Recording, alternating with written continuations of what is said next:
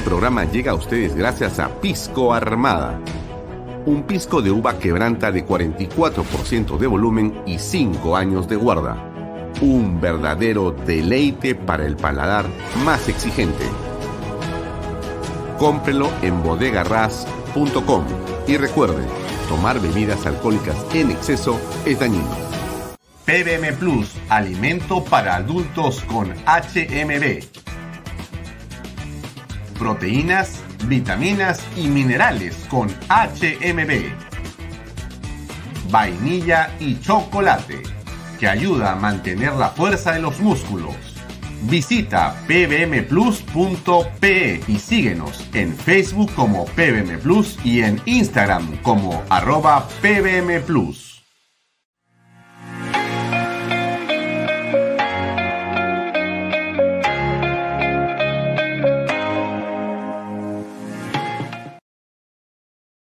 Bienvenido a la familia Sarcleti. Contamos con más de 20 años construyendo momentos especiales en más de 21 establecimientos ubicados en Lima y provincias. Tenemos la variedad de carta más grande para compartir en familia, con amigos o simplemente tomarte un tiempo para ti. ¿Estás listo para vivir la experiencia Sarcleti? Cumple el sueño de tu casa propia en las Lomas de Yura. Paga desde 935 soles mensuales, con todos los servicios agua potable, luz eléctrica, pistas y veredas. Comunícate por WhatsApp con una de nuestras asesoras o visita nuestra página web gprperú.com. Tu familia e inversión cómodas y seguras en las lomas de Yura. Indupark, lotes industriales desde 300 metros cuadrados. Págalos en 6 meses sin intereses. Indupark Crece con los expertos en desarrollo. ¿Qué tal amigos? ¿Cómo están? Muy buenas tardes. Son las 6 y 32 minutos. Hoy día es miércoles 16 de noviembre del 2022. Mi nombre es Alfonso Valle Herrera. Como todos los días, hasta las 8 de la noche los acompaño en una nueva edición de Bahía Talks por Canal B, el canal del Bicentenario. Muchas gracias por unirse a nuestra plataforma informativa. Esa es la manera como todos le llaman a su transmisión, ¿no? Pero la nuestra, ¿qué tal Juan Carlos? ¿Cómo te va? gusto verte. Gracias eh, José Luis Lozano Quirós. Gracias también por estar ahí. Muy buenas tardes a Jacqueline Sosa. Honrada de que nos acompañes. En realidad, muchas gracias. Gracias también a Rosario Cazorla Quiñones, que siempre está con nosotros aquí eh, también. Muy amable. Gracias a todos los que nos acompañan. César Noreña, ¿cómo estás? Un gusto. Miren, en realidad, este, en efecto, nosotros tenemos una red que crece y que sigue creciendo día a día. Nos sentimos muy, pero muy entusiasmados por lo que viene ocurriendo. Nuestra querida eh, Ingrid Jansen Medlin, gracias a Eddie Strauss Grunenhalt o Grunenwald, no lo pronuncio bien de repente, pero ya lo pronunciaré bien. Eddie Strauss, por lo menos hasta Strauss me quedo bien. A Charo eh, Cáceres, ¿cómo estás? Buenas tardes. Y a AZ, AZAL, buenas noches, buenas noches a todos los patriotas. Gracias por acompañarnos. Miren, nosotros vamos avanzando, vamos avanzando. Yo les he comentado desde el principio, Canal B, que no ha habido un día, y se los digo con la franqueza que siempre lo conversamos acá, ¿no es cierto? No ha habido un día desde que comenzamos el 28 de julio 21 en que no hayamos avanzado, aunque sea un milímetro, en nuestro esfuerzo de mejorar lo que estamos haciendo. Ustedes van a ver lo que van a ver, lo que vamos a hacer, lo que estamos en pleno proceso de terminar eh, y de ampliar esta red de personas que nos siguen y que nos acompañan. Eso es realmente fantástico por un montón de razones positivas y optimistas como las que tenemos, pero sobre todo por una. Miren, nosotros consideramos sinceramente, y voy a repetir lo que he dicho antes, pero me parece muy importante, que medios como este ayudan a poder unir a más peruanos, a poder hacernos escuchar, a sentirnos acompañados en nuestro pensamiento, en nuestras ideas, en lo que creemos y lo que postulamos para una sociedad. No es otra cosa. Quizás sea para ustedes bueno acompañarme tantas veces en las noches, lo hacen ustedes siempre y yo les agradezco muchísimo tantos nombres que algún día saludaré en persona, porque nos vemos aquí todo el tiempo, veo los nombres y, y otros nuevos que aparecen también, por cierto, y se quedan. Todos ustedes, muchísimas gracias por estar con nosotros, pero esto es eh, también para nosotros una enorme satisfacción de estar cada tarde y noche acá para poder compartir el acontecer y tratar de, digamos, eh, presentar siempre e insistir siempre en una forma particular de ver la sociedad. Esto no es solamente un programa de información, eso es también un programa de opinión. Informamos hechos y esos hechos los analizamos bajo una perspectiva bajo la perspectiva que usted ya conoce. Este es un eh, programa de derecha, se lo digo así abiertamente. No estamos en el centro, no queremos estar en el centro, no queremos eh, colocarnos en el centro para que más gente nos mire. No nos importa el centro, se lo digo con franqueza, nos importa la derecha. Nos importa más bien que los que están en el centro se vengan a la derecha, porque hayan estado siempre. Y no se olviden que aquí los vamos a esperar con los brazos abiertos. ¿Y por qué? ¿Y por qué le digo esto? Porque en realidad nosotros, ¿qué cosa postulamos? Postulamos lo que mucha gente postula, que es básicamente un tipo de sociedad en la que la familia es el centro, en la que la madre y el padre están rodeados de los hijos que ayudan y los padres forman a los hijos, los hijos aprenden de los padres, los hijos crecen, desarrollan sus familias, se eh, aprecia, se respeta a los abuelos, a los tíos, a los hermanos. Existe un eh, ánimo de colaboración entre todos y de solidaridad y de respeto por encima de todo, tanto para las mujeres como para los hombres. Y eso es algo que siempre hemos vivido y siempre creemos que es importante para el país. Y en eso no vamos a cejar ni un milímetro. Disculpe si yo insisto en esto, pero me parece que si algo debo hacer es lo que estoy diciendo. No, no puedo dejar de mencionar esto y repetirlo, porque esa es la forma en la que este programa se asienta. Y bueno, en esa línea, obviamente, hay cosas que nosotros vamos a defender también de carácter institucional. Está la democracia, la libertad de todos los peruanos y de todos los ciudadanos en el mundo en general.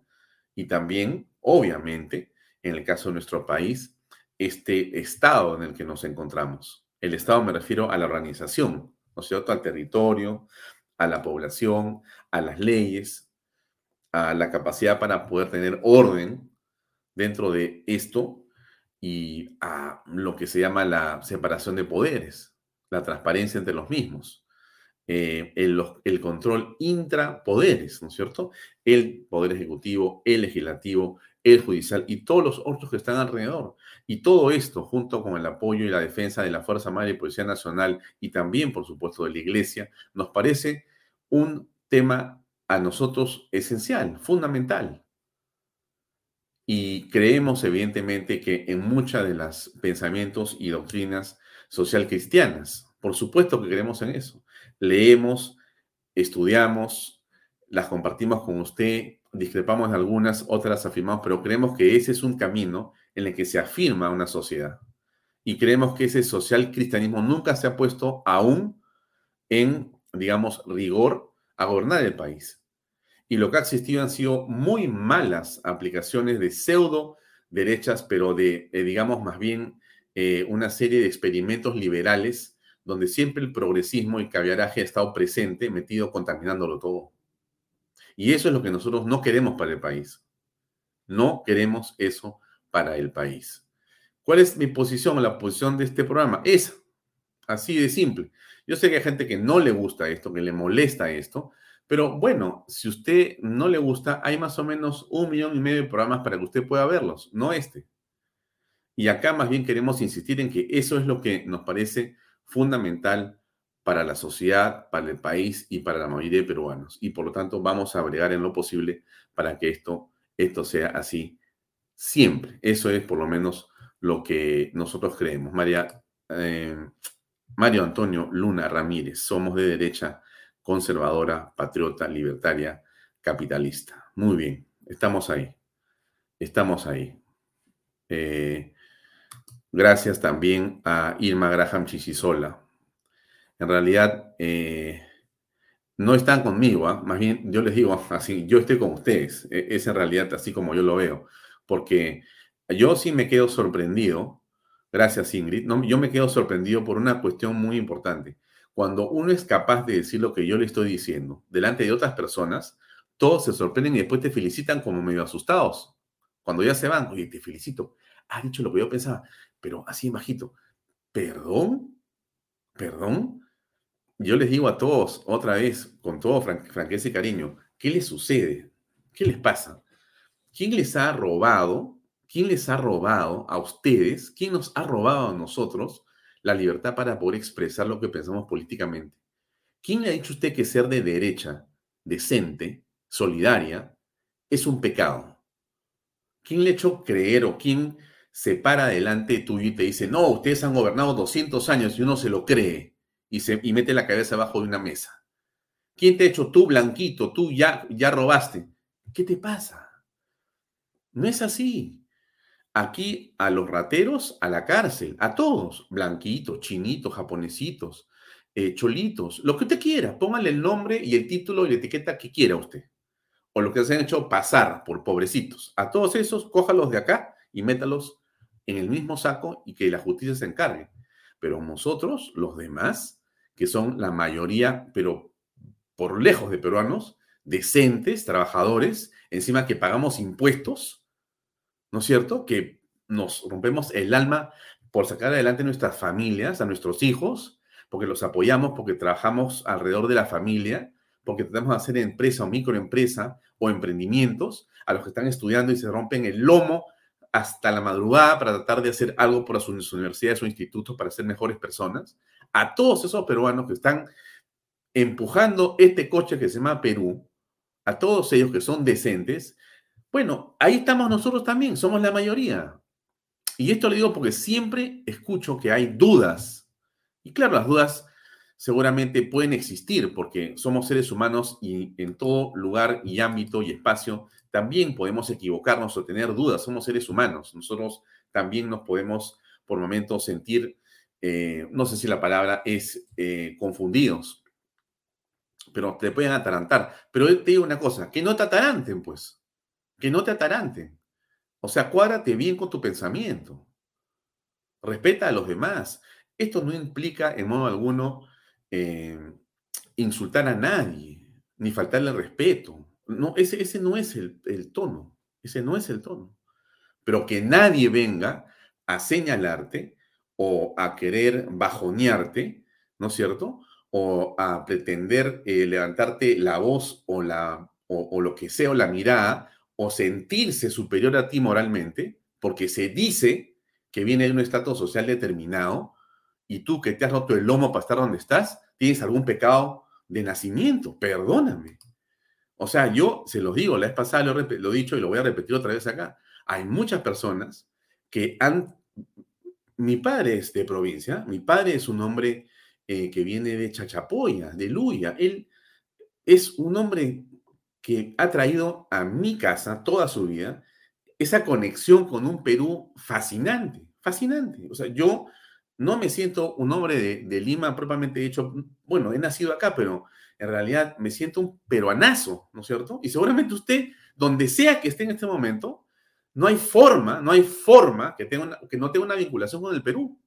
O sea, más allá de Lima me refiero. Y la propia Lima no es una ciudad de limeños. O sea, el limeño, pues, este, de pura cepa, no existe acá.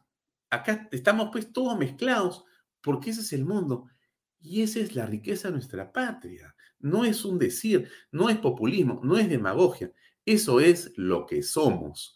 Y los que pretenden decir blanquitos, cholitos, chinitos o gringuitos, esos son realmente unos acomplejados que buscan, buscan exacerbar esas pasiones bajas, esos, esas confusiones en los jóvenes y en las personas que no tienen claras las cosas, ¿no es cierto? ¿Para qué? Para enfrentar a los peruanos. Que no te vendan eso, que no te digan eso. Y nunca aceptes una cosa así. Nada de separar a los peruanos en función de ser de tal o cual raza, de tal lugar o tal otro, de ninguna manera, de tal distrito o de tal otro. No, eso no es el tema. En todo caso, si vas a separar a los peruanos, sepáralos si quieres en función de su meritocracia, en función de lo que pueden aportar. Y eso es algo que todavía se tiene que discutir, pero tengamos las cosas claras, los que, digamos, estamos tratando de avanzar eh, en cualquier, digamos, eh, medio o circunstancia. Es necesario que usted, en principio, tenga las cosas claras. Que nadie le diga a usted que no puede opinar por ninguna razón. Cero. Cero. Pero sí, cero. Bien, entonces, dicho esto, gracias a... Me saludan aquí. A ver, Víctor Valdivia, ¿cómo estás? Un gusto saludarte desde España, Gran Canaria. ¡Wow! Qué lejos y a veces también qué cerca. Muy bien, muchas gracias por ese saludo. Y Yolanda, Yolanda, Rita Esther, Mostacero Caballero, pero es una poesía ya eso. Soy orgullosamente conservadora. Bueno, te mando un gran abrazo. Para eso estamos. Eh, yo también creo, Omar Iglesias, yo también creo que todo esto se da por la formación. Y es verdad, y es, verdad, miren, totalmente de acuerdo con lo dice Omar Iglesias. Y yo le digo que esto es una responsabilidad suya, suya, usted que está mirando. Usted coja su libro, busque libros donde está el pensamiento de derecha, busque libros donde está el pensamiento conservador, busque los libros, aquellos que han inspirado e inspiran en el mundo entero a las personas que piensan como nosotros y encuentre ahí más argumentos de los que yo les digo. Y usted deme una lección aquí y explíquenos y cuéntenos por las redes sociales. Grabe un video, taguelo y yo lo pongo acá en el programa. ¿Por qué? Porque eso es el tema. Lo que no podemos es perder la batalla cultural. Y se pierde la batalla cultural cuando no damos batalla, cuando no damos cara, cuando no enfrentamos esa narrativa con otra narrativa, la contranarrativa. ¿Cuál es? Cuando se pone a discutir eh, Lucas Gersi, con Guido Bellido. Y le dice eh, Guido tú has sido blanquito, no sé qué, que esto, que es primera vez que marchas. Guido, estás perdido, hermano. Estás perdido. Tú, primero que a Lucas no lo vas a atarantar. De hecho, no lo has atarantado. Pero los que vemos eso, solamente apreciamos una absoluto, absoluta desesperación de un hombre sin argumentos. Posiblemente el 1% de gente o 2% de gente que te ve pueda pensar por algún momento, lamentablemente, que tienes razón. Pero el 98% estoy seguro que se da cuenta que es pura, pura demagogia y puro bluff. Como ha sido Pedro Castillo, como ha sido Perú Libre, al partido del cual él ya renunció, hecho sea de paso, y como es toda esta estratagema de supuesto gobierno para los pobres, que al final no es en modo alguno para los pobres, sino son para los amigazos. Y hablando de los amigazos, eh, antes de hablar de los amigazos, ya, denme un segundo. Tengo que varias cosas. Saludos, saludos y saludos. Y más saludos desde diferentes lugares. Eh, Graciela Maeda, eh, Shironosita, Shironoshita, Shironoshita. Em, gracias, gracias, gracias. Muchas gracias por escribirnos. Realmente fantástico. Eh, Jorge Sánchez, los recientes de Agustín Laje, Nicolás Márquez y Miklos Lukács. Por supuesto que sí. Tengo el libro de, de, Luca, de Miklos Lukács por acá. Pense un ratito que lo voy a conseguir para mostrárselos. Y tengo también el de Agustín Laje. Me falta el de Nicolás Márquez, eh, pero lo tendré. Ya, pero en fin, ese es otro tema. Entonces, hablemos de algo que sí me parece muy importante. Antes que nada, dos cosas para que usted esté bien informada. Hoy día, por si acaso, a las 8 eh, de la noche, después de Vaya Talks, viene Pepe Pardo. Pepe Pardo con una conversación muy, pero muy interesante que le recomiendo no perderse. Por supuesto, lo Altuve. Sí, sorry, sorry, sorry por la digresión. Un ratito. Ya, esto de Altuve es central. La entrevista que Altuve nos concedió la vez pasada en su casa es una pieza que hay que guardar y hay que ver. Es una pieza muy interesante. A ver si este Alejandro Peña o Omar me ubica la URL de esa entrevista dentro del programa, dentro de la página web de Canal B, para compartirla aquí en el chat a todos los que nos están viendo. Porque esa sí es una entrevista como para sentarse a escuchar lo que dice el gran Fernán. Fernán hace una explicación muy interesante de lo que es el conservadurismo, el progresismo, el liberalismo, qué pasa con la propia, el propio conservadurismo y la propia derecha, cómo está dividida. ¿No es cierto? ¿Se acuerda usted, no es cierto? Están eh, los eh, conservadores eh, o la derecha, este, la derecha, creo que le llamó él religiosa, la derecha económica, ¿no? La derecha popular, ¿no? Los naranjas, los medios donde estaba Avanza País y donde está Rafael López Aliaga, ¿no? Ahí, entre esos tres, hay una derecha que, suma eh, y, sí, que suma el más del 50%, por lo menos el 60% de la población en el Perú, sobre todo la electoral. Y usted no se olvide de eso, por favor. O sea, no se olvide nunca de lo que pasó en la elección de 2000, del 2016. Eh, Acuérdese usted, la primera vuelta, ¿quién puso? A Keiko y a Pedro Pablo. Ambos, ¿cuánto sumaban? ¿Se acuerda usted? Más del 60%.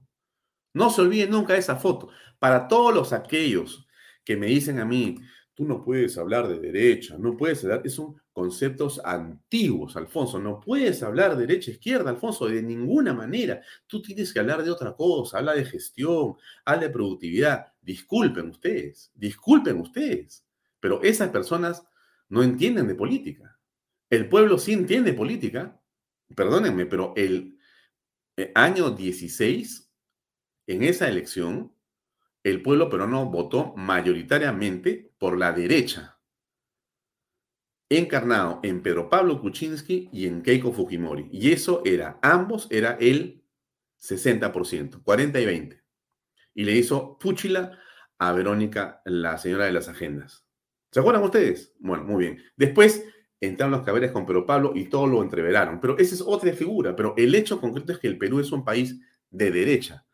Por las razones que yo le he dado.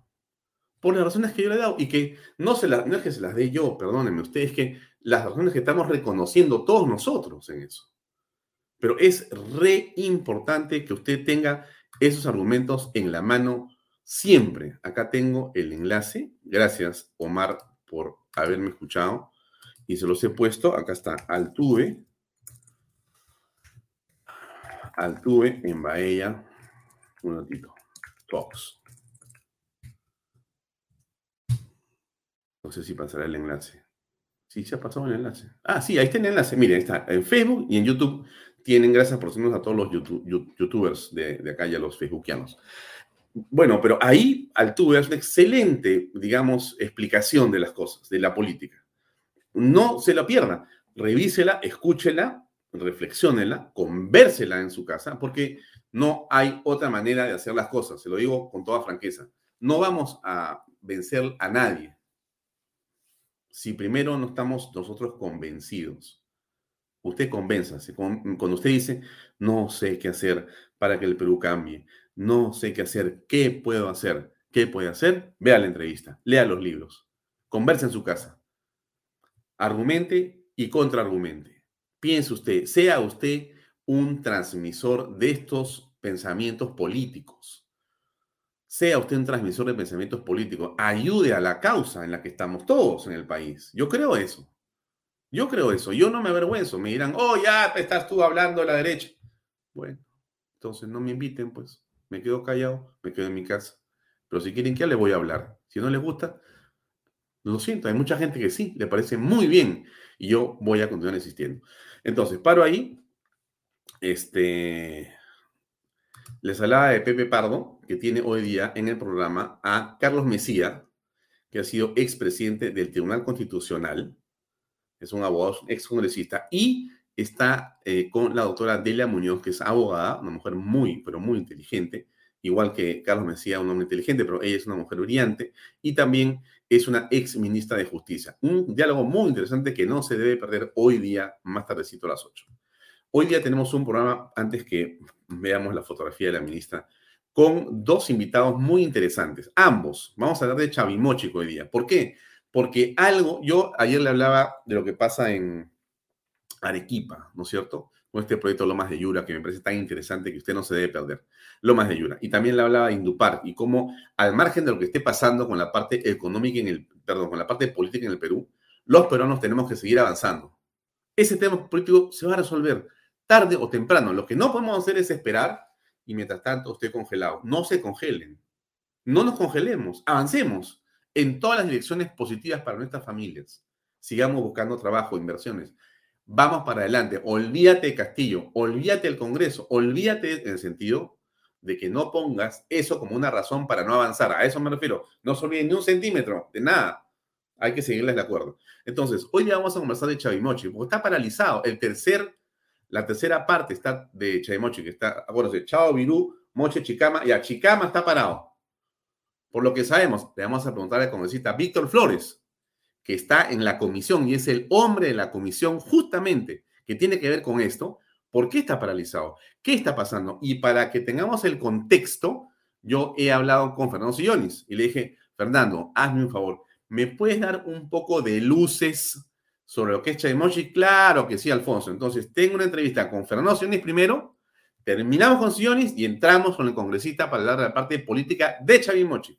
Entonces, el programa de hoy va a ser estupendo. Usted va a salir del programa sabiendo no solamente qué cosa es Chavimochic, correcto, a usted le suena, le suena, de repente se ha olvidado, es una gran irrigación, pero vamos a saber en detalle qué es Chavimochic, por qué es importante, qué lo detiene, y vamos a preguntarle al congresista que está en la comisión y que es el hombre de la comisión, ¿por qué esto no avanza? ¿Por qué está en manos del Ministerio de Agricultura y está paralizado? ¿Qué está pasando? ¿Y cómo hacemos para que se pueda activar? Entonces, no se lo pierda. Bien, esta es la cara que todos vemos en las últimas horas. Es de una persona que está en el eh, Ministerio de Cultura, que es una congresista y que en realidad eh, tiene una posición muy especial con respecto a la acusación que se ha venido haciendo contra ella en una investigación que ahora ya es fiscal. Eh, la han encontrado, ¿no es cierto? Resulta que está eh, seguramente relacionada con alguna persona de alguna manera, digamos, humana, y que, bueno, eh, aparentemente habría contratado a personas de una forma que es delictiva o delictuosa. Entonces vamos a escuchar qué fue lo que dijo ella. Ayer dijo, no, no, no, esto no es así. Esta es mi respuesta por si acaso. Ahí va. Hola amigos, ¿cómo están? Muy buenos días. Les comento que dentro de unas horitas ya voy a estar en Lima. Señores sicarios de la información, no vayan a mi domicilio, voy a ir primero a PCM, entonces me pueden encontrar allí. No les voy a dar declaraciones, pero al menos los puedo saludar. Yo sí me dirijo a, a los ciudadanos y ciudadanas a través de este medio, que es un medio potente que es TikTok. Les comento además que muchos amigos de TikTok me mandaron algunos links eh, donde eh, la, prensa eh, está haciendo un show. De la mano con Patricia Benavides, nuestra Blancanélida Colán 2.0, y desarrollando de manera risoria todo este show. El día de ayer fueron algunos sicarios de la información afuera de mi despacho congresal por un allanamiento. yo me tengo que enterar todo vía Twitter, ¿no? Este, no han allanado mi, despacho, entiendo que el día de hoy van a estar allanando mi despacho, seguramente mi domicilio aquí en, en Tacna este, también el, de, el de Lima, ¿no? Eh, donde soy arrendataria, ¿no? Este, y, hacer un poquito más de show de esto. Pero bueno, tener calma, tener tranquilidad. Pero señora eh, Blancanelida Colán 2.0 y señores sicarios de la información tienen que esforzarse un poquito más. Porque abrir una investigación precoz en menos de 12 horas sobre tipos penales que no configuran, pues tienen que esforzarse. Miren, la negociación incompatible requiere que yo haya estado interesada en algún concurso, en alguna licitación o algo similar. No es el caso, pues. Sobre el tema de tráfico de influencias, el tipo penal exige, exige que yo haya interferido en un proceso administrativo judicial. Que tampoco es el caso, pues por eso cuando van a hacer una investigación preliminar y que esto no se caiga, no vaya directo al piso, tienen que al menos pensar. Este, Blancanélida Colán 2.0, tienes que pensar no puedes adelantarte así de manera tan precoz, no tan prematura. Piénsalo, un poco no desayunes dinamita. Yo sé que me tienes bronca porque eh, te dije que eras una golpista. Y es que eres una golpista, pues, porque quieres desconocer el artículo 117 de la Constitución. Y ahora, con todos tus ventrílogos y tu, aparato en el Ministerio Público, crees que puedes venir a amedrentarme. Te equivocas, no me vas a amedrentar. Bueno, ustedes han escuchado. No sé eh, qué opinión tienen. Hay personas que dicen esa es la actitud de una persona que está segura de que tiene padrinos o que está protegida. No sé si por la ley, porque puede ser, digamos, eh, una posición. En realidad me parece, eh, con franqueza, que pierde las formas, ¿no? me parece que es una persona que ha perdido las formas, porque eh, defenderse denostando o insultando de esa manera a la fiscal de la nación, hablando de prensa sicaria, a los medios de comunicación, etcétera, etcétera, etcétera, en realidad no abogan en su defensa o en la, digamos, percepción de que es una mujer inocente, sino todo lo contrario. yo tengo la impresión que salvo que el Congreso la decida vacar, esta señorita, o esta señora, señorita creo que es, ¿no? bueno, esta mujer no va a renunciar. Este, eh, yo siento que ella sigue el ejemplo de Aníbal Torres, de los más vistos de Estado. Ella, acuérdense que es una de las voceras defensoras del presidente Pedro Castillo. Ellos oficialmente, a través de un eh, decreto, han eh, justamente señalado que hay ministros de Estado que son los voceros defensores y los voceros políticos del gobierno de Pedro Castillo. Y han dicho quiénes son. Una es ella. Una de las voceras es esta dama que está ahí. Eh, bien, en fin, alguien dice que ya quemó cerebro y otros dicen, bueno, eh, que bajo esto. Miren, yo, yo creo que más allá de los eh, adjetivos o los comentarios diversos que el público hace en las redes sociales sobre lo que está pasando, porque ella es tendencia el día de hoy, quizá lo que nos importe sobremanera es eh, tratar de ver si es que realmente esta dama ha cometido delitos. Creo que ahí está el tema central. Miren, yo puedo continuar hablando de este tema y de cualquier tema mucho rato más, pero creo que me parece que es oportuno hablar con Fernando Sillones. Xavi Mochic. Piense usted lo que le estoy diciendo de Xavi Mochic. Vamos a conectarnos con Fernando y vamos a conversar con él sobre este proyecto extraordinario extraordinario. Por si acaso, no es un proyecto del gobierno de Kuczynski, no es el gobierno de Humala, no es del gobierno García II, no es de Toledo, no es de Fujimori, no es de García I, no es de Belaonde II. O sea, si usted mira la historia de Chavimochi, eh, se va más atrás, se va décadas, décadas, décadas atrás. Es un proyecto que es el proyecto de la vida del Perú, porque es un sueño que esa agua del río Santa se canalice y se lleve para irrigar las pampas de Chao, Virú, Moche y Chicama. Ya se hizo Chao, se, hizo Virú, se hizo Moche, falta Chicama. Ahí hay un montón de cosas que hacer y cientos de miles de puestos de trabajo para gente que quiere trabajar. Bueno, pero escuchemos a ver qué nos cuenta al respecto Fernando Sillones. Aquí va la conversación con él.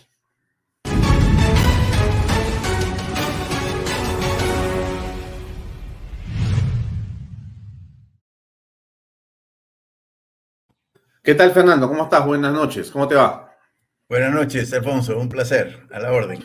Eh, Fernando, la idea era poder conversar contigo unos eh, minutos en torno a Chavimochi, porque hay, como tú sabes, en el Congreso una comisión que está investigando, pero que también está impulsando que se pueda llevar a cabo y se pueda finalmente cristalizar esto. Pero danos tú, por favor, desde tu especialidad, un contexto sobre lo que es Chavimochic qué irrigación, qué cosa involucra, el agua de dónde viene, a dónde va, quién se beneficia y por qué Chavimochic 3 es tan importante. Bueno, Chavimochic 3 este, es, eh, la irrigación de los siguientes cuatro valles, ¿no? El valle de Chao, el valle de Virú, el valle de Moche y el valle de Chicama. El que conoce el, norte eh, ancashino y liberteño y conoce el río Santa, que es de donde proviene el agua de Chavimochic, el río Santa eh, tiene mucha agua, ¿no? Que bota agua dulce al mar eh, todo el año. Entonces, se han concebido dos proyectos. Chavimochic hacia el norte, o sea, hacia la libertad, y Chinecas hacia el sur. O sea, este, eh, Chinecas es Chimbote, Nepeña y Casma, ¿no? Chinecas. Pero no somos bien ingeniosos en ese aspecto. Por alguna razón, Chinecas es un fracaso, porque Chinecas mejor dicho, yo sé la razón por la cual Chinecas es un fracaso, porque se politizó. Así como Majes 1 es un fracaso porque se, eh, se, politizó, se volvió populismo, ¿no? Porque se hizo Majes 1, el país se endeudó como mil millones de dólares en la época del general Velasco, ¿no? Eh, que era una deuda multimillonaria para el país, este, que nos costó mucho a los peruanos salir de ella. Este, se invirtió esa cantidad de plata enorme, una de las irrigaciones más caras en términos de dólares por hectárea que ha hecho el Perú, yo diría que la más cara, y lo peor vino después. Se literalmente se miniaturizó, se parceló las 30 mil hectáreas que se irrigaron, ¿no? Y se sorteó, se sorteó. Y ganaron la, el sorteo enfermeras, electricistas, gente que no tenía idea de cómo se hacía agricultura. Y bueno, fracasó socialmente, económicamente y, todo lo demás. Eh, después vino lo de, lo eh, y se cambió el modelo eh, el río Santa se, digamos, se derivó, derivó, en vez de que se pierde el agua al mar, se, tomó parte de las aguas del río que se perdían en el mar y se hizo un cal longitudinal de, digamos, del río Santa hacia el norte, cruzando los valles de Chao y Moche, ¿no? Chao, mm. Virú y Moche están antes que Trujillo, digamos, yendo de aquí para allá están al sur de Trujillo. Y realmente es una de las irrigaciones más exitosas que jamás se ha hecho en el, país, desde el punto de vista social, eh, generación de empleo, generación de divisas, bienestar, desarrollo y todo lo demás. Pero esa es la etapa 1 y 2. Tan generoso es el río Santa, ¿no? Que todavía queda mucho, mucha agua que se pierde en el mar y que este, eh, podría irrigar el valle de Chicama, al norte de Trujillo.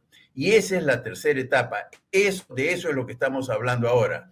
Ese proyecto implica hacer una presa que se llama Palo Redondo, en el río Santa, para guardar parte de las abundantes aguas en época de avenida y tener agua todo el año, que esa es la idea, ¿no? Esa mm. presa está avanzada al 70%. Yo la he visto. Es una presa enorme, ¿no? Y está avanzada, pero no está terminada. Y al no estar terminada, se está deteriorando por el viento, por la lluvia, porque queda arriba en, el río, ¿no? donde llueve, abajo no llueve, pero arriba sí llueve, y el tiempo también la está. Y realmente el Perú está perdiendo eh, cientos de millones de dólares al no hacer Chavimochic 3, eh, perdiendo lo que ya invirtió, ¿no? Y por supuesto, desaprovechando que se repita este, el éxito de, la primera y segunda etapa de Chavimochic, ¿no? ¿Esa es parte de Palo Redondo de la represa? Es de la presa.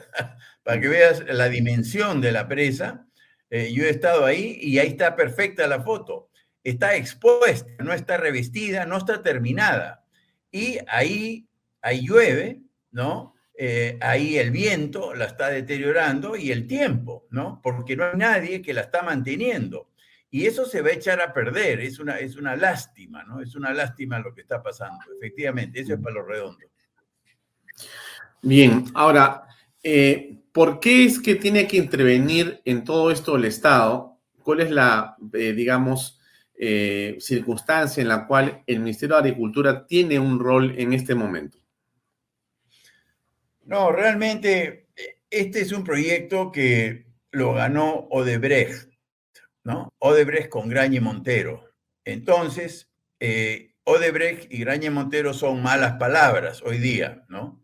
Entonces, a diferencia de lo que ha ocurrido con las obras de Odebrecht Grañe Montero y otras en otras partes del mundo, donde eh, habiendo habido eh, coimas y sobornos y actos de corrupción previo, ¿no? Eh, que determina que algunos funcionarios de esas empresas eh, son corruptos y merecen la sanción del caso, cárcel y, reparaciones civiles y, y todo lo más, lo que se ha hecho en otros países es se interviene a la empresa, porque ingenierilmente es una muy buena obra, digamos. Y la foto la estoy viendo, es espectacular, ¿no? Es enorme la presa y eso no lo hace cualquiera, ¿no? Los ingenieros de Odebrecht, muchos jóvenes peruanos tienen el mérito de haber hecho esa presa y le falta muy poco para terminar. Entonces, lo que debió proceder es una intervención de la empresa para que este, los dineros que se, el pago que haga el Estado vaya, por supuesto, para este, pagar los gastos de obra. Pero no, en el Perú somos el único país donde hemos paralizado las obras. Y claro, pierde la empresa. A nadie le importa la pérdida de la empresa, a mí tampoco. Pero el problema es que aquí perdemos los peruanos también, ¿no? Perdemos los millones que hemos invertido en esa presa ¿no? Y por supuesto perdemos la oportunidad de repetir el éxito de Chavimochic 1 y 2. Chavimochic 1 y 2, para que tengas una idea, exporta más de mil millones de dólares, emplea a más de 100 mil trabajadores de manera permanente y más en esta época del año cuando estamos en campaña de arándanos y, y, y esta fruta que es tan intensiva en mano de obra. Entonces estamos hablando de un impacto masivo, ¿no? En cuanto a generación de empleo, demanda de bienes y servicios de pequeñas y medianas empresas locales y, por supuesto, generación de exportaciones, tributos y todo lo demás. Eso es lo que el Perú está dejando de, tener por el San Benito de, de, meter a la cárcel a los corruptos, cosa que no ha hecho, ¿no? Y, este, ha paralizado la obra. A mí me parece lo más absurdo. Lo lógico hubiera sido intervenir, repito, Contraloría, Procuraduría, Poder Judicial. Sabe Dios, hay muchas administraciones judiciales en el mundo, ¿no? Donde las empresas son intervenidas judicialmente por eh, especialistas designados por jueces.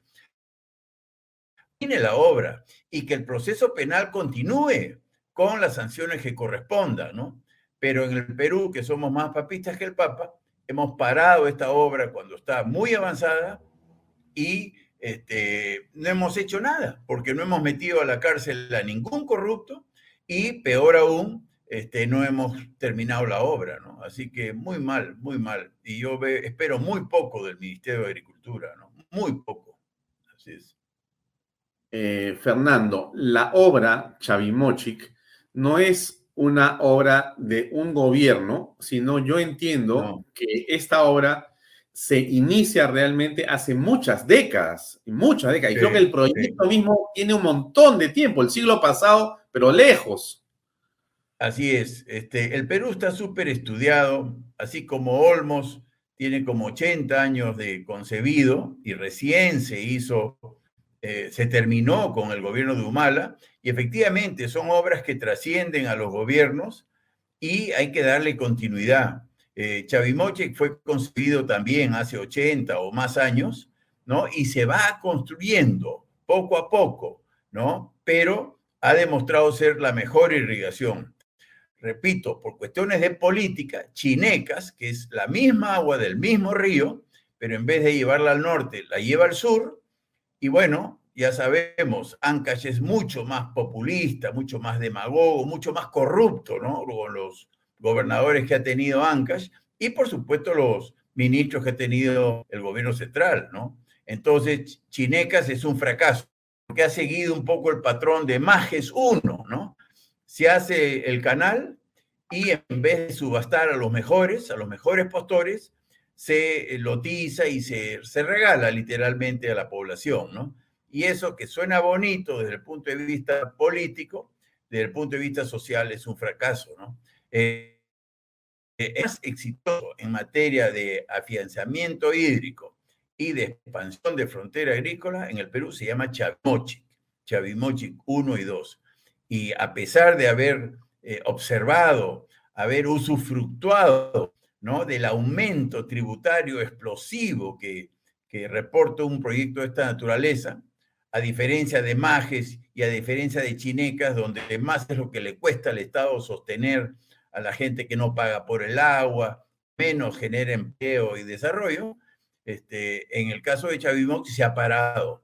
Entonces, es inconcebible que hayamos sido tan torpes como país de haber paralizado un proyecto que hubiera generado eh, otros mil millones de dólares, porque realmente la tercera etapa son también veintitantas mil hectáreas, treinta mil hectáreas, muy parecido a las hectáreas que se irrigaron en las etapas 1 y 2. No, no, se te escucha. Ya, ¿cómo funciona esto? Tú traes el agua como, de, o sea, las represas del río Santa, entonces la metes a los valles según sea el caso, y lo a través de un, de un, de un conducto, de un, canal, enorme. Un canal madre, así se llama, que va por la parte alta de la costa, ¿no? En la falda de la cordillera, ¿no? Lo más pegado a la cordillera para aprovechar la gravedad. Es un canal longitudinal, digamos, paralelo a la línea costera, ¿no? Que, este, que toma el, río Santa y la lleva por gravedad hasta el norte de Trujillo, que es Chinecas, eh, Chicama, perdón, ¿no? Entonces, eh, conforme eh, va pasando por Chao, hay una compuerta, entonces se irriga la parte de Chao, pero no se toma todo el agua del canal, sigue fluyendo hacia el norte se abre otra compuerta y está Virú, sigue hacia el norte y hay otra, Chao, este, eh, Moche, digamos, Moche antes de Trujillo. Incluso, incluso el canal está concebido para llevar agua potable a la ciudad de Trujillo, que está escasa de agua. Y es tan extraordinario el proyecto que además hay agua para llevar hasta Chicama, al norte de Trujillo, ¿no? Entonces, es casi la inspiración, ¿no? Que debemos eh, replicar en toda la costa. Para mí, que es, repito, el libro abierto de lo que debemos hacer, por ejemplo, en Cañete, que tiene agua todo el año, por ejemplo, en Pisco, por ejemplo, en Majes, en Camaná, ¿no es verdad?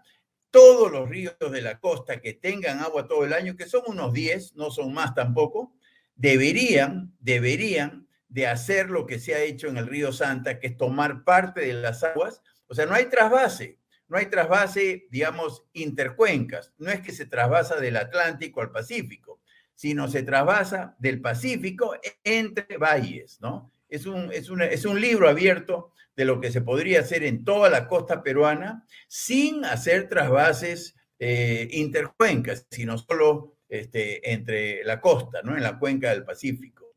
Pero, estamos, viendo, estamos viendo, Fernando, la boca toma, ¿correcto? Sí, así son las tomas, pues, ¿no? Eh, a la izquierda, ¿no? Se ve, ¿no? Ahí está el río y se, se en la anterior se ve mejor, acá, ¿no es verdad? Eh, un, lo grande es el río, lo turbulento, y a, mano izquierda, en el, siguiendo el flujo del agua, a mano derecha del auto, está el, canal ya, ahí empieza a entrar agua al canal, ¿no? Pero ves cómo sobra agua, cómo sobra agua eh, en, eh, a mano izquierda mirando la foto, ¿no? Así mm. que eh, esa es la situación, esa es la situación. Esto ya es una de las obras de irrigación. Los sedimentadores son obras de ingeniería muy complejas porque los ríos traen sedimentos, ¿no? Entonces, agua se entra a esos sedimentadores para que los, los sólidos se asienten y no tapen los, los sistemas de río. Ahí está, y mira cómo termina el agua, pues, ¿no? Termina la mina y eso es pues muy importante, ¿no? Es una, es una belleza de obra, ¿no? Encima se genera electricidad, como se ve en, en las anteriores. Son proyectos de ingeniería este, manchados por corrupción, pero la ingeniería es impecable, ¿no? Mira la cordillera, donde se toma arriba, arriba, eso es, eso es en la sierra, ¿no? Ahí hace frío, ahí llueve, ¿no? Y ahí se hacen las, las, las obras de captación y, se irriga pues toda la costa, ¿no? Eh, ¿Qué va a pasar? ¿Qué va a pasar? Si es que esto no tiene un desarrollo eh, correcto desde el Ejecutivo, desde tu punto de vista? ¿Qué puede ocurrir? No, es, es el no hacer, ¿no? Es el costo de no hacer. El, el gobierno está orgulloso porque en el arbitraje eh, no ha sido tan negativo en el sentido de que el gobierno tendría que indemnizar a Odebrecht con cientos de millones. Tendría que pagar, me parece que 17 o 20 millones de dólares, y eso le parece poco al gobierno, y el gobierno lo reporta como un éxito. ¿Y, acaso eso puede llamarse éxito, digo yo? El éxito es hacer el proyecto, e irrigar 28 mil hectáreas y generar 100 mil empleos permanentes y exportar mil millones de dólares más al año y generar riqueza y bienestar. Eso no se está haciendo, ¿no? Pero son tan mediocres. Creen que el, el no tener que pagar, habiendo perdido ya cerca de 500 millones de dólares en la obra, eso le parece un éxito. O sea, gastar 500 millones para nada no, a mí me parece patético, ¿no? Esta obra se tiene que terminar, está avanzadísima y, realmente es de mediocres el celebrar, ¿no? Que la cosa se quede como está. El caso de Majesiguas 2, que es la segunda etapa, eh, no se ha empezado, no se ha empezado. Eh, entonces, el que fracase Majesiguas 2 eh, sería una frustración porque también se pierde la oportunidad de otras 30 mil hectáreas, otros mil millones de dólares, otros 100 mil empleos, pero no se habría gastado en ello. En, en 3 es ya el colmo de los colmos, ¿no? Porque no solo se pierde la oportunidad de desarrollo, sino se pierden los más de 500 millones de dólares invertidos hasta la fecha, ¿no? La verdad que es, es frustrante y es decepcionante cómo este Estado es, es capaz de, echar por la borda las oportunidades de desarrollo que tiene el Perú. Terrible, terrible. Bien, eh, Fernando, muchas gracias por darnos este pincelazo de tu conocimiento sobre el tema Chavimochi, que espero que las personas sepan la importancia que tiene este proyecto y que los políticos hagan su trabajo, ¿no es cierto? Que es, y no es otra cosa que en vez de estar mirando eh, eh, con una lupa los detalles y los contratos se encarguen básicamente de así como hacen eso, y lo hacen y es necesario que sea anticorrupción absolutamente, por ello no detengan una obra de esta magnitud. Así es. Así es, y las autoridades liberteñas y los empresarios liberteños le han propuesto medidas de solución, ¿no? Pero la política es, es, tan de perro del orlano, ¿no? Que, que, no comen ni dejan comer, es atroz. Así que me parece muy bien que estés tocando este tema y que ojalá lo vean algunas autoridades y que faciliten, ¿no? Que metan a la cárcel a los corruptos. Nadie quiere corrupción, pero que no sea tan torpe, ¿no? De impedir que Chavimochic se termine, ¿no? Me parece atroz lo que puede pasar. Así es. Bien, gracias Fernando. Buenas noches, muy amable. Un abrazo. Nos vemos. Adiós. Chao.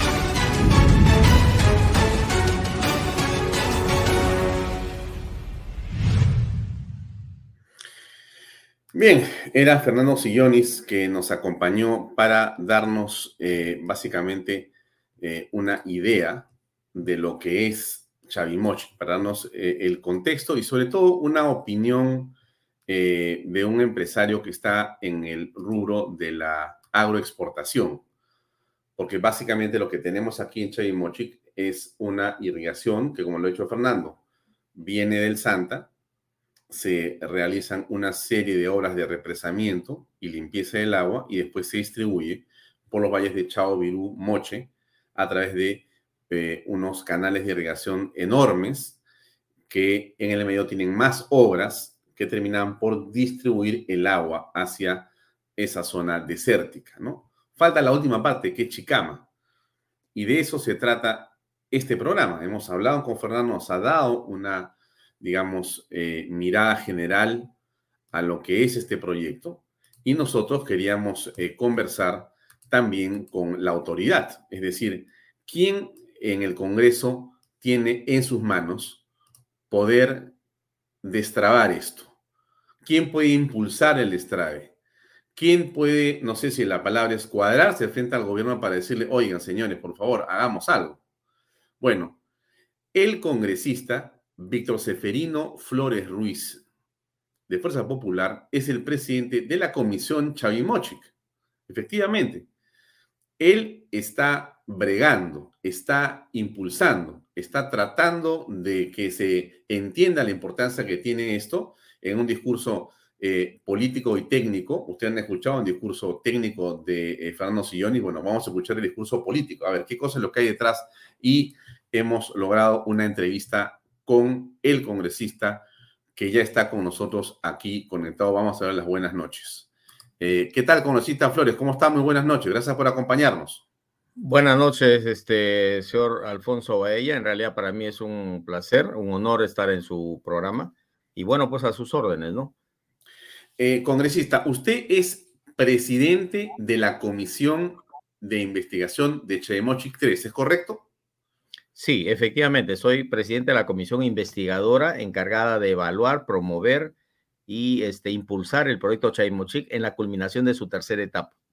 ¿Qué cosa es lo que investiga esta comisión? Bueno, en realidad nosotros hemos empezado el trabajo primero que nada por el tema del el impulso para, el, para la terminación de la represa de Palo Redondo y también el Canal Madre. Ese fue nuestro primer encargo, la primera, digamos, eh, eh, opción que vimos. Eh, de hecho, que estamos haciendo una labor también investigatoria, ¿no? Pero como usted comprenderá, es una comisión reservada y como, como es una comisión de investigación, todos los acuerdos, todos los, eh, digamos, la toma de datos, la toma de información es reservada. No podemos divulgar hasta que eh, se presente el informe final, por un lado. Y por otro lado, estamos tratando de impulsar este, este proyecto porque está paralizado seis años, ya va para el séptimo año.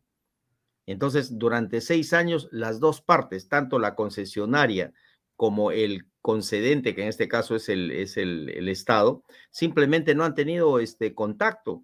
Y eso llama la atención porque realmente deberían haber por lo menos pues entablado una serie de conversaciones para ver de qué manera pueden destrabar. Lo único que hicieron es poner una, eh, digamos, todo los, lo relacionado al, al, digamos, al enfrentamiento entre ellos en manos de jueces internacionales que estaban llevando a cabo un laudo arbitral entre las partes, ¿no? Ahora, ese laudo arbitral ya fue, ya fue, este, digamos, ya emitió su resolución. Justamente nosotros pensábamos hacer de manera, pues, este, muy, muy, este, inteligente, si, se, si cabe el término, pensábamos que el laudo arbitral simplemente se postergue, se postergó por un periodo de 90 días y después lo, ideal hubiera sido que se postergue por un periodo adicional parecido, igual o un poquito más. ¿Por qué? Porque los tiempos de la empresa pública no son los tiempos de la empresa privada. Yo no, es, no he tenido la ocasión de escuchar al, al ingeniero Sillones, pero sinceramente siempre lo sigo y sus comentarios son muy atinados, pero desde la óptica de la empresa privada. Y eso es importante porque hoy en día no podemos pensar que la empresa pública pues tenga los tiempos de la empresa privada. Al contrario, la empresa pública camina con una velocidad pero pasmosa. Mm. De tal manera que lo que hubiésemos pensado es que en esos primeros 90 días se solucione el problema del diferendo que estaba llevando a cabo las dos partes. Pero lamentablemente, por los, por los ministros de Agricultura, hay que decir la verdad, por la ineficiencia de los ministros de Agricultura, que, que increíblemente ya son seis, seis ministros de, Agricultura en todo lo que va del periodo de, este gobierno. Y ninguno, es más, cada ministro que entraba era peor que el anterior. De tal manera que, por ejemplo, la compra de la urea ya se cae cuatro veces, inclusive la última vez con esta ministra.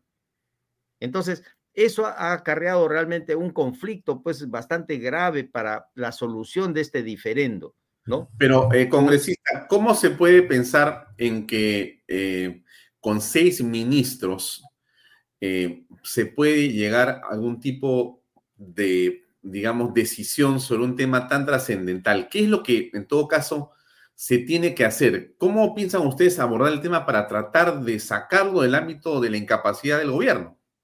Mire, el sentido común dice una cosa y lo que dicen ellos es otra cosa, ¿no? Por ejemplo, el, primer ministro y la ministra de, Agricultura por todo sitio van diciendo de que Chavimochic va, que Chavimochic ahora sí, pero en el, al interior no hacen absolutamente nada. Incluso el primer ministro tuvo, yo diría, un desliz cuando dijo, por ejemplo, de que ningún funcionario del Ministerio de, de Agricultura quiere firmar los documentos de destrave.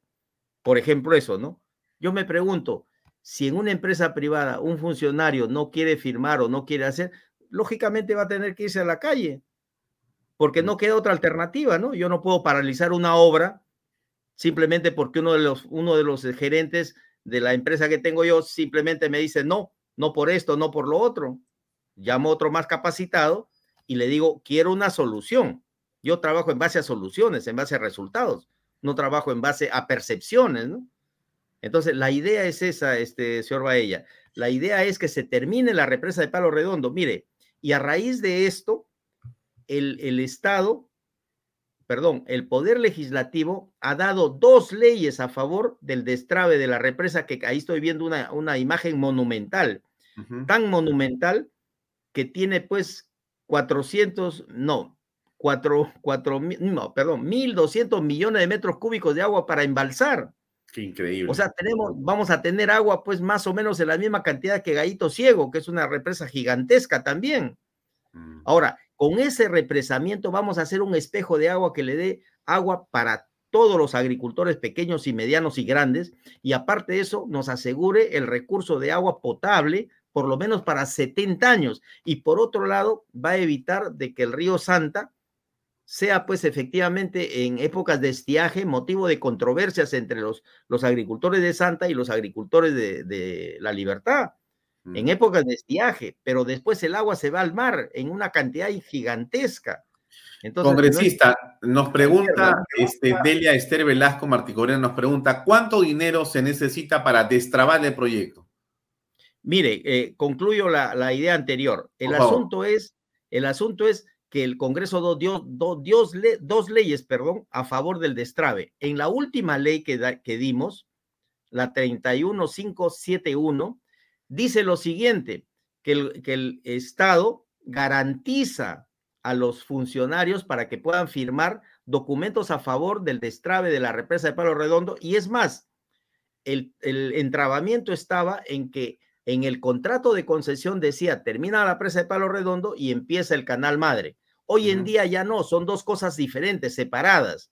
Una cosa es la terminación de la represa de Palo Redondo y otra cosa es el canal madre que va a llegar hasta Chicama y que también tiene que hacerse.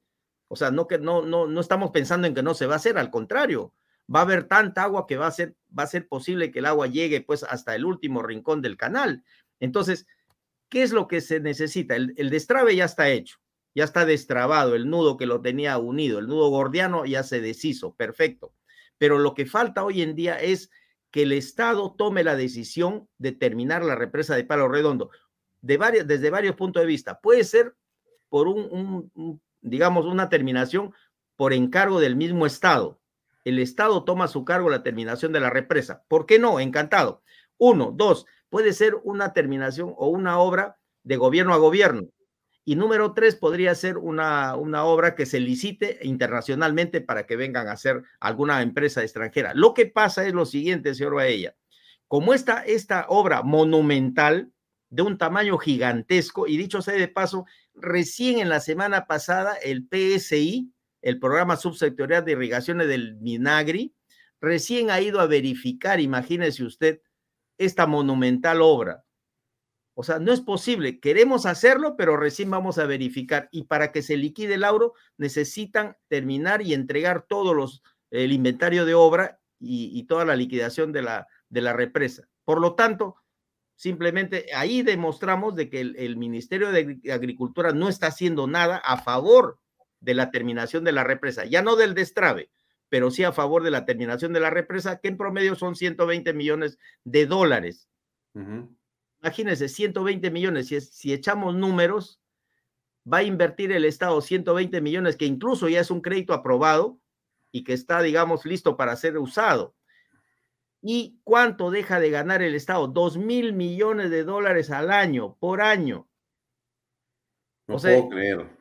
Es una locura, ¿no? O sea, yo sinceramente, nosotros estamos decididos a trabajar. Ya el otro día hemos tenido una reunión muy, muy áspera con la ministra en la, en la Comisión de Proinversión. Y no, y a propósito, la ministra no va a las comisiones, no estuvo la ministra. Nosotros, la Comisión de Chaymochi lo ha citado en dos veces y a las dos veces no ha ido, incluso hasta una tercera vez. Y en la Comisión de Proinversión tampoco fue, para variar.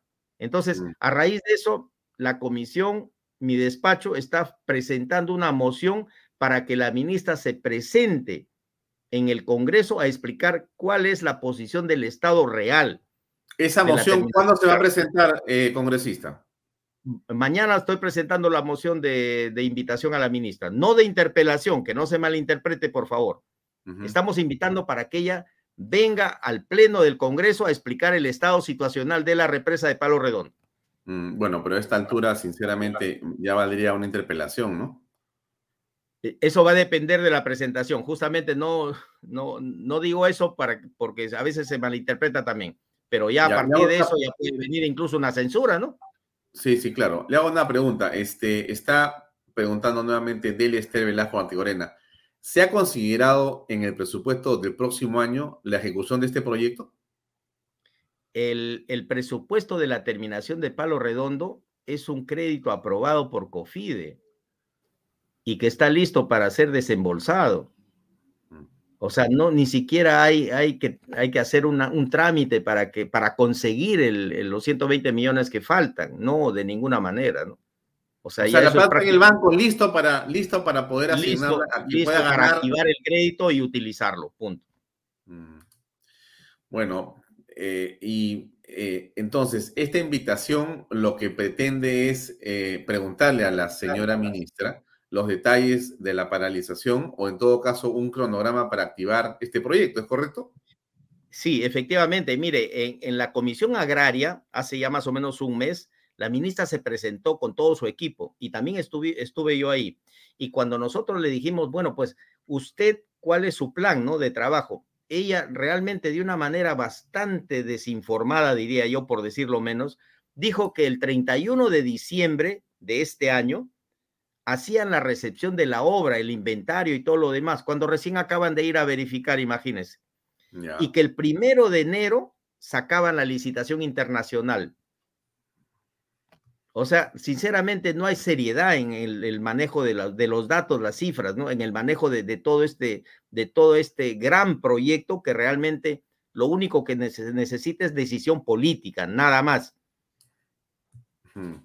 Ahora, ¿cómo eh, se puede hacer para presionar en este caso, eh, eh, congresista? Porque lo que estamos apreciando acá es que el costo de no hacerlo es mucho más caro que el costo de hacerlo.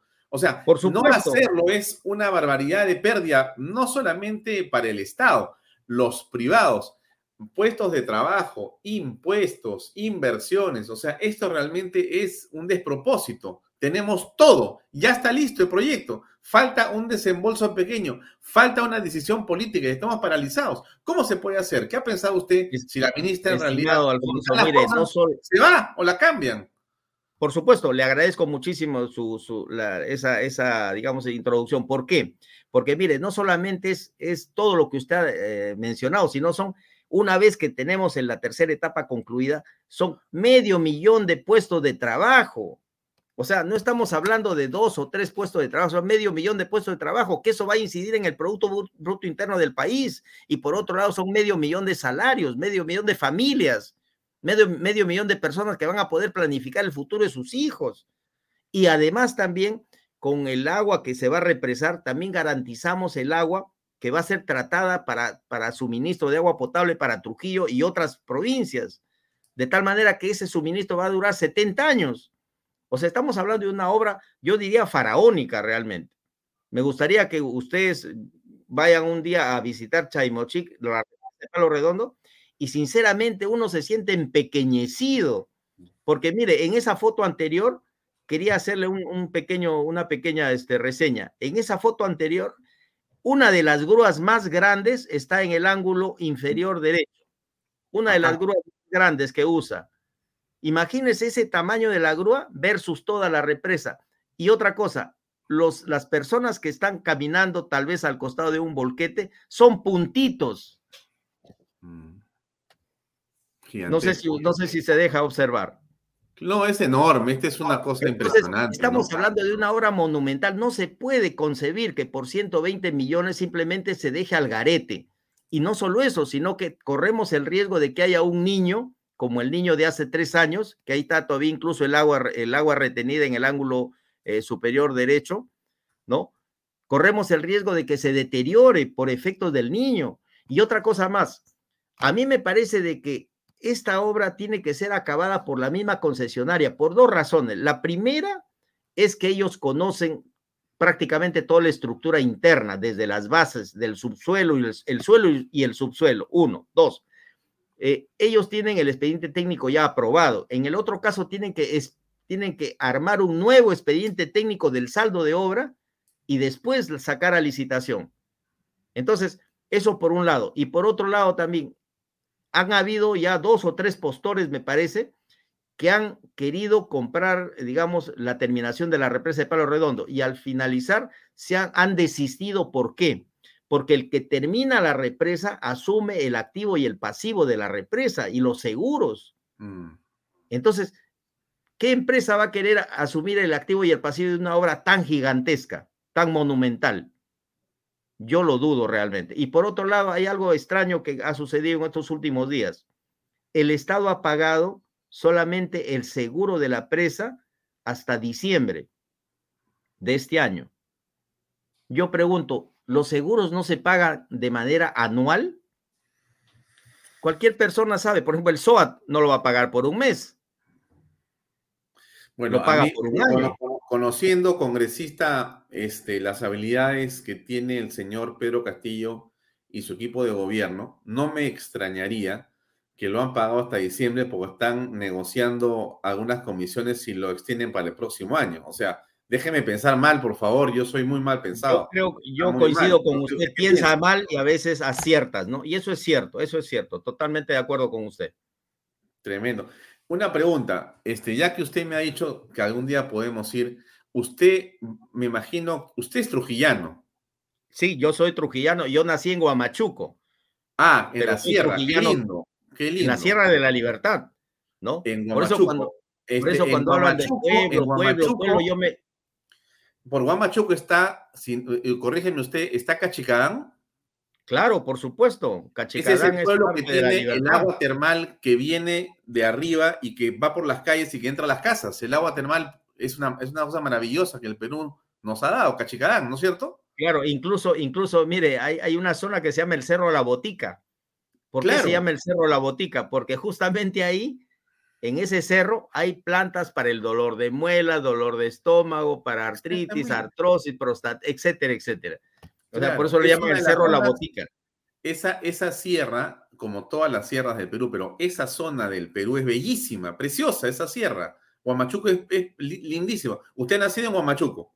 Yo he nacido en Huamachuco, así es. Muy bien. Y, pero soy, soy trujillano de toda la vida. Yo he estudiado en la Universidad Nacional de Trujillo, soy farmacéutico de profesión y bueno, pues eh, hoy en día tengo el encargo de sacar adelante algunos, algunos proyectos como congresista y lo estamos tomando como debe ser las cosas, ¿no? Claro, pero yo le preguntaba a usted porque eh, si usted va a ir a Trujillo en algún viaje de representación, eh, me gustaría ir, yo con mi propio peculio, por supuesto, eh, como Canal B, con un equipo para poder acompañar, si usted hace una visita inopinada o como fuere a la represa, nos encantaría ir a grabar el estado en que se encuentra porque ese, y, y, que nos demos una vuelta por Chavimoche, si usted tiene alguna facilidad para poder mostrarnos el proyecto, sería ideal. Yo creo que sí, este amigo Baella, yo creo que sí, encantadísimo. Voy a, vamos a programar porque justamente con la Comisión de Proinversión estamos realizando una sesión extra, una audiencia eh, en la eh, descentralizada en Trujillo el día 2 de diciembre. De una vez le invito en ese caso, para el día 2 de diciembre. Entonces, posterior, a la audiencia, eh, también está invitado usted a la audiencia eh, descentralizada. Después de la audiencia, vamos a visitar la, represa, por supuesto, ¿por qué no? no? Encantado. No, a nosotros nos interesa por, por supuesto, pidiendo los permisos respectivos. No se preocupe, de eso nos encargamos nosotros.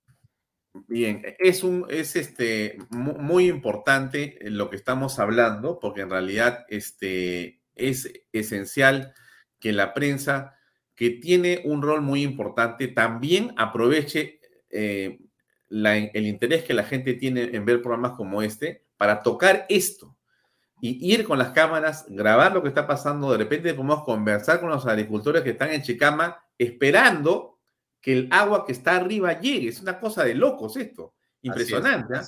Y si podemos visitar lo que ha sido Chaymoc Chic 1 y 2. Mire, amigo Baella, dos cosas. La primera es la cantidad de, tierras cultivables que hoy en día ha ganado la primera y la segunda etapa. La primera y la segunda etapa han cubierto más o menos 60 mil hectáreas de, de, tierras que antes eran desierto. No eran tierras productivas, era desierto. O sea, el arena que uno, cuando uno lo coge y se va entre los dedos, ese era, ese era la, eh, eh, lo que es ahora Chaimochic. Es tierra fértil. Hoy en día el Perú a nivel internacional es uno de los países productores dentro del grupo de países productores agroindustriales más grande del mundo, uno de los productores más grandes de este, de este planeta. Nuestras paltas lo vemos en Europa, en Estados Unidos, en China, en Japón. Entonces es un orgullo para nosotros tener los arándanos. Somos primer productor de arándanos en el mundo. Hemos superado a Chile en la producción de uva. Así mire, que. Mire, congresista, en este canal que está usted, que es Canal B, nosotros tenemos, desde que comenzó Canal B, un programa que se llama Información, que lo dije justamente el ingeniero Fernando Sillonis. En ese programa, todos los días lunes, a las 5 de la tarde, Sillonis se sienta y abre una página web que él ha creado que se llama Información y muestra las estadísticas de diversos eh, productos. Un día habla de las naranjas, mandarinas, espárragos, bananos, arándanos, fresas, uvas, paltas, espárragos. Y va contando cómo están vendiéndose en el Perú, cómo se produce en el Perú y cómo se vende en el extranjero y cómo crece cada sector. Realmente es impresionante lo que pasa con la agroindustria peruana. La, la agricultura de exportación es realmente muy, pero muy competitiva. Somos un país realmente bendito que los políticos eh, que no conocen esto ignoran, ¿no es cierto? hay, mucha gente que yo lamento mucho que no entienda y no comprenda la importancia fundamental que tiene la agricultura de exportación en el Perú. Es por supuesto, por supuesto, o sea, no solamente genera fuentes de trabajo, genera riqueza para el país. Esa riqueza que se va de la exportación de productos se convierte en postas médicas, carreteras, hospitales, etcétera. O sea, Estamos hablando del núcleo generador de la riqueza para que el país pueda invertir, para que el... Ahora, otra cosa más que quería también eh, comentarle este amigo Baella, y le agradezco muchísimo su atención. Mire, eh, la represa de Palo Redondo va a embalsar 400 millones de metros cúbicos de agua. Perdón, 1.400 millones de metros cúbicos de agua. Si, esa, si ese espejo de aguas va a ser llenado, Aquí tenemos dos alternativas. La primera es que se puede en el tiempo empezar a rellenar por el limo, por el, por el, digamos, por la tierra que trae el río, ¿no? Se va asentando la tierra y se va rellenando la represa, lo que ha pasado en Gallito Ciego. Ajá. Bien, pero en la represa de Palo Redondo no va a pasar eso, porque no está conectada directamente al río Santa, sino del río Santa hay una derivación que alimenta la presa de Palo Redondo. Y en, esa, en, esa en, ese, en ese proceso de alimentación hace que el agua se vaya sedimentando, decantando a través del, a través del espacio, a través de la distancia. Y cuando llega a la represa, llega ya agua, digamos, no limpia, pero llega agua ya que no va a rellenar la represa por lo menos en unos 40 años. Uno, dos, eh, este, este tipo de, de, represa también está construida para generar energía.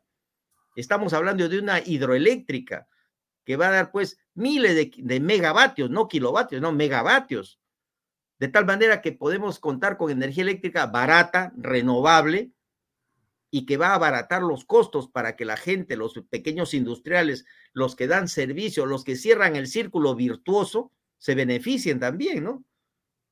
O sea, si queremos encontrar puntos negativos, no hay, lamentablemente no hay. Mm.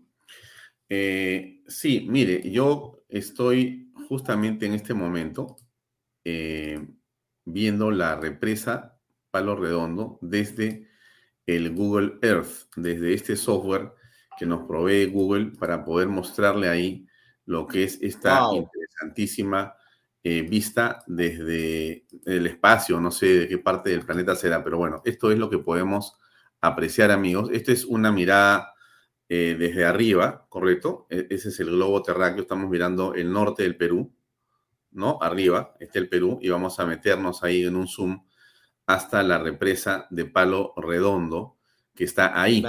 Ahí, ahí, ahí deténgase, por favor, un momento. Imagínese, imagínese que desde el espacio se ve la magnitud que tiene la represa. Por eso es que a mí me llama la atención que recién en la semana pasada los, los este, funcionarios del PSI, que es el programa subsectorial de irrigaciones, recién hayan, hayan ido a hacer un reconocimiento, imagínense. Increíble, eso quiere decir que no hay la menor intención de hacerlo, pues, o como usted dice, bueno, yo también no quiero pensar mal, pero a veces es así, ¿no? Piensa mal y acertarás. Esta es la, imagen que estamos viendo nosotros. Es, esta es una obra realmente impresionante. Este, y esa es una imagen satelital, ¿no? Sí, es, es, este software de Google que permite que miremos en 3D lo que estamos eh, conversando con usted. ¿Y el Google de qué, de qué fecha es? Del 2021, imagínese. Es del 13 de enero del 21. Sí, sí, sí, ya lo acabo de ver ahí, efectivamente. Bueno, pues, o sea, y esto está ahí construido. ¿Hace cuánto tiempo está millones de dólares o ver de repente cómo van a ganar ellos. El otro, eh, hace poco me entrevistaron en un canal, me dijo, ¿cuál es la razón por la cual cree usted que no se hace? Yo creo que la razón es la billetera. Ajá. Como no les cae para la billetera, de repente por eso están entrampando todo. O como no engorda sus cuentas corrientes, de repente por eso. Pero no es así, pues Aquí se trata de la libertad, se trata de Trujillo, se trata del agua potable también, ¿ah? Qué cosa tan impresionante una hora como esta que no podamos darle todavía una utilidad, ¿no? Impresionante realmente. Y nos falta solamente 30% para la conclusión, imagínense. Ahí está. Y como, verá, y como, verá, no está conectada al río Santa directamente, ¿no? Sino es una derivación del río Santa la que, la que lo alimenta. Sí, sí, sí, sí. De tal manera que eh, las posibilidades de aprovechar son muchísimo, muchísimo mejores todavía, ¿no? Generación de energía eléctrica, irrigación de más de 100 mil hectáreas más de, de, tierras cultivables. O sea, hoy en día con la agricultura tan tecnificada que está, imagínense lo que va a traer como consecuencia una irrigación tan importante como esto, ¿no? Si nosotros hoy en día somos primer productor de no sabe Dios qué podemos producir en el futuro para el mundo no solamente para, para el mercado interno, de consumo interno, no para el mundo. No, sí es impresionante, ¿eh? impresionante. Todas estas pampas son las que se están beneficiando y se pueden beneficiar, que en este momento están sin producir, digamos, ¿no? Mire, todas las zonas verdes son áreas ya de cultivo, eh, digamos, hechas hasta hoy en día, que antes eran desierto, arenas, dunas. Todo eso hoy en día son campos productivos de productos de, no solamente de pan llevar, sino también productos de exportación, ¿no? Yo hace poco he estado en Ica, sí, yo hace poco he estado en Ica, impresionante también lo que sucede en Ica, este amigo Baella, con la uva, por ejemplo, ¿no? Hoy en día están produciendo pisco de, la, de primerísima calidad y unos vinos que realmente en, el, eh, en pocos años van a competir con los mejores del mundo. Todo esto era terreno sin agua. Todo esto, Todo esto era, desierto, desierto, totalmente desierto, estéril, ¿no? Y ahora se han convertido Nunca llueve en esa zona, jamás llueve en esa zona. Son, son, tierras, son tierras que reciben una, un índice pluviométrico, pues mínimo, inexistente prácticamente, ¿no? Hoy en día son terrenos productivos. Qué increíble, qué, qué, orgulloso realmente de tener un país tan rico como este. ¿ah? Impresionante, impresionante realmente. Y todo que ha sido realmente puesto en valor, ¿no? Finalmente. Miren, cómo será de impresionante también que yo que soy liberteño me enorgullezco muchísimo que el clima ha cambiado en Trujillo. Hoy en día tenemos un clima tropicalizado en Trujillo, porque antes todo eso era arena. Hoy en día es verde y, y todo el verdor todo el verdor de la naturaleza conserva el calor, de tal manera que los veranos hoy en día son más fuertes en Trujillo, ¿no? Y también los inviernos son bastante fuertes también, ¿no? Muy bien, congresista. Qué grata conversación. Realmente este, me quedo muy impresionado de esto. Este, estemos en contacto y de manera que si usted va a viajar, nos avisa para poder eh, ir con un equipo y poder tomar imágenes y los testimonios de las personas. Y si se puede recorrer, como le digo, algo de Chemochic 1 y 2 y después ver el 3, Dios, eso es algo muy importante para todos y para nosotros será un gusto poder este, acompañarlo. Quedamos así. así es. Gracias por acompañarnos. ¿ah? Muy, amable, Por, su tiempo esta noche. No quiero irme sin decir algo final, este amigo Baella. Sí, claro. Eh, mire, eh, ya le había comentado que durante los meses de estiaje hay escasez de agua en el río Santa, ¿no? Con el embalse de la represa de Palo Redondo se acabó esos problemas, porque en, épocas de abundancia simplemente se va a llenar toda la represa y ese, ese volumen de agua almacenado va a permitir hacer hasta dos cosechas por año. Eso es otra cosa impresionante. Dos cosechas por año, ¿no? Entonces, y aparte de eso, los, los este, amigos agricultores del Santa ya no van a tener conflictos con los agricultores de la libertad, porque hoy en día, actualmente hay una época de estiaje, hay conflictos. Claro que se dividen el agua 60-40, 60 para el Santa y 40 para la libertad, pero aún así estamos desperdiciando porque en épocas de abundancia de agua, de avenida de agua, todo el agua se va al mar. ¿Por qué no aprovechar eso, no? Bien, gracias, congresista Víctor Flores Ruiz. Un gusto haberlo tenido en este programa. Estamos en contacto para ver cómo vamos hasta allá. Muchas gracias. Muy amable. Muy amable, muchas gracias. Buenas, noches. Bien, amigos, nos despedimos. Impresionado por lo que hemos conversado hoy día con el congresista Víctor Flores Ruiz. Realmente me quedo lleno de entusiasmo. Eh, yo le decía algo y le voy a repetir. Nadie puede estar contento hoy con Pedro Castillo ni con lo que está pasando en el país mientras, no sé si decirle así, pero mientras Dios se encarga y las fuerzas del bien de hacer lo que tienen que hacer, nosotros tenemos que seguir pensando en cómo seguir creciendo.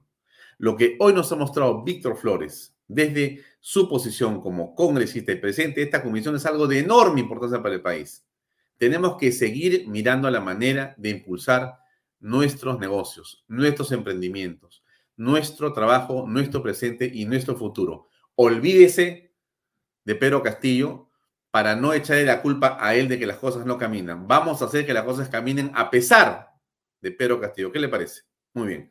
Lo dejo con ese pensamiento. A continuación viene, por supuesto, Pepe Pardo con reflexiones. Hoy día tiene como invitado tanto a Carlos Mesía, que ha sido ex congresista y presidente, expresidente del Tribunal Constitucional, ya la doctora Delia Muñoz, abogada y ex ministra de Justicia. Conmigo será hasta mañana. Gracias por acompañarnos. Hasta mañana, dos mediante. Permiso. Este programa llega a ustedes gracias a Pisco Armada.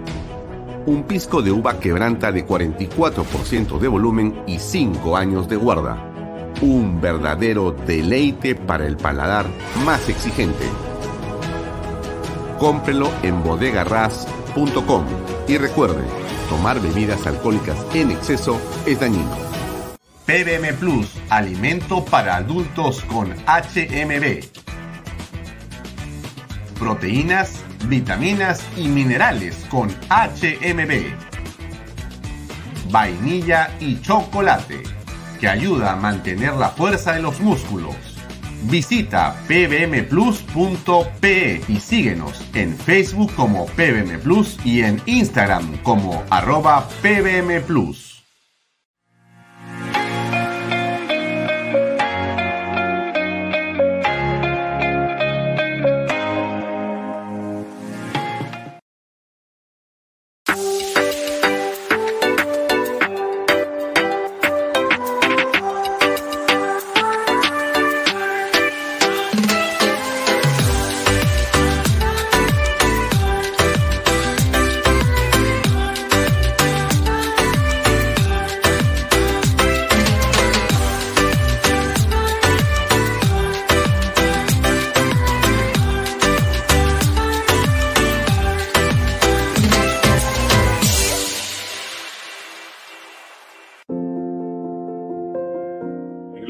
estamos muy contentos de haber cumplido con el sueño de muchas familias peruanas, por lo siguiente. Porque nuestros hijos tienen zonas seguras de esparcimiento y recreación. Porque gracias a los bonos de techo propio y nuevo crédito Mi Vivienda pagamos cuotas más bajas que las de un alquiler. Porque gracias al convenio con Foripol tenemos la tasa más baja a nivel nacional.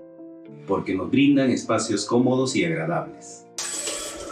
Porque contamos con los servicios básicos las 24 horas porque me permitió desarrollar mi negocio familiar. Así como estas y otras familias, los invitamos a que ustedes también formen parte de nuestro proyecto Las Lomas de Yura. Indupark, lotes industriales desde 300 metros cuadrados. Págalos en 6 meses sin intereses. Indupark, crece con los expertos en desarrollo.